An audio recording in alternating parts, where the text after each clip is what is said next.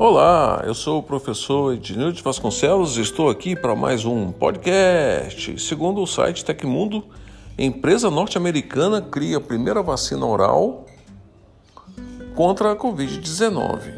Uma empresa de biotecnologia norte-americana está desenvolvendo a primeira vacina oral contra a Covid-19. Nessa semana, a medicação em forma de comprimidos foi selecionada para participar de teste em primatas o estudo foi proposto, organizado e financiado pela Operação Warp Speed, voltada a ações para promover quantidades substanciais de imunizadores seguros e efetivos até 2021. Abre.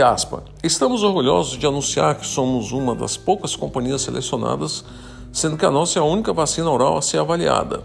O coronavírus responsável pela doença é transmitido principalmente por partículas virais que entram na mucosa do nariz, da boca e dos olhos, o que sugere que uma imunidade do tipo pode ser formada, pode ser to se tornar a primeira linha de defesa.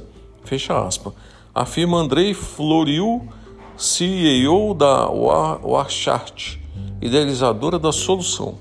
Abre novamente a aspa. Trata-se de um comprimido estável em temperaturas ambientes, o que proporciona alta vantagem logística em grandes companhias de vacinação. Fecha aspas.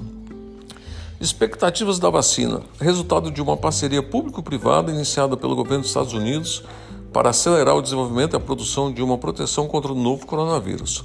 A operação Warp Speed selecionou outras gigantes do mercado como Merck, Moderna, Pfizer, Johnson Johnson e AstraZeneca a notícia, claro, causou uma verdadeira comoção no mercado, gerando uma valorização de 449% nas ações da Wachart.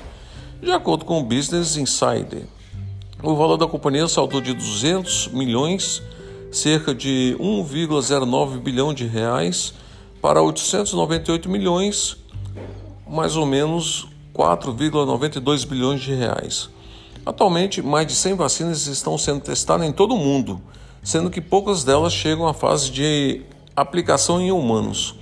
Donald, o Donald Trump, presidente dos Estados Unidos, já havia anunciado que destinaria 2 bilhões a estudos sobre vacinas da Moderna, da AstraZeneca e da Johnson Johnson. E parece que as coisas realmente estão começando a evoluir.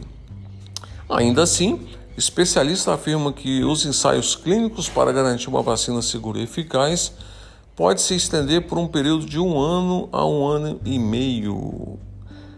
Que Deus abençoe que as pessoas encontrem, né, os, esses laboratórios encontrem a vacina para o novo coronavírus 19.